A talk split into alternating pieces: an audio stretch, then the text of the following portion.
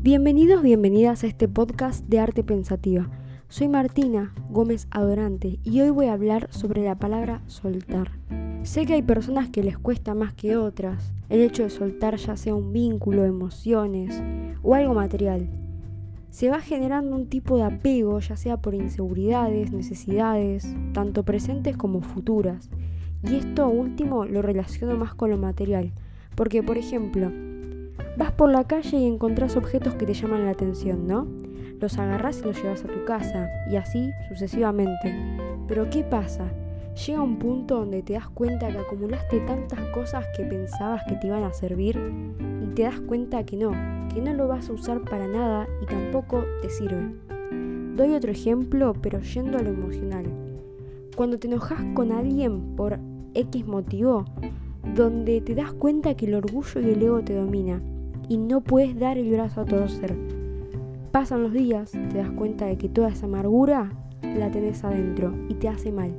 Y empezás a presenciar síntomas físicos como dolores de cabeza o estomacales.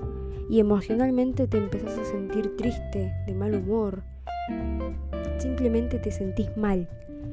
Entonces, pasando en blanco todo lo que expliqué, aunque cueste, aunque parezca imposible, se puede y debemos soltar por el simple hecho de sentirnos bien, tanto física, mental y emocionalmente, y poder exteriorizar toda esa amargura que nos debilita por dentro. Ahora, una vez que logres todo esto, te vas a dar cuenta de todos los beneficios que tiene y te voy a nombrar unos cuantos te empezás a sentir en paz, empezás a sentir tranquilidad, armonía interna y externa. Te empezás a sentir bien en todos tus ámbitos. Por último, no menos importante, te permitís fluir y recibir todo aquello que viene hacia vos sin importar el fin, por el simple hecho de soltar. Y si lo relacionamos con el episodio anterior, es el permitirnos fluir y soltar todo tipo de control externo.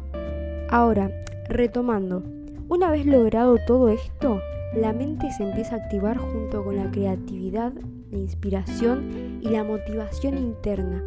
Te empezás a dejar llevar por el simple hecho de haber soltado ese algo que te apagaba. Soltar ese apego, soltar el pasado, las creencias limitantes y todo aquello que te hace mal. Al fin y al cabo te preguntas, ¿para qué querés tener esas cosas que no te suman ni te restan? Así que te invito a que te permitas soltar y fluir libremente sin miedo. Con esto finalizo el día de hoy, espero que lo disfruten como yo y nos vemos en el próximo episodio.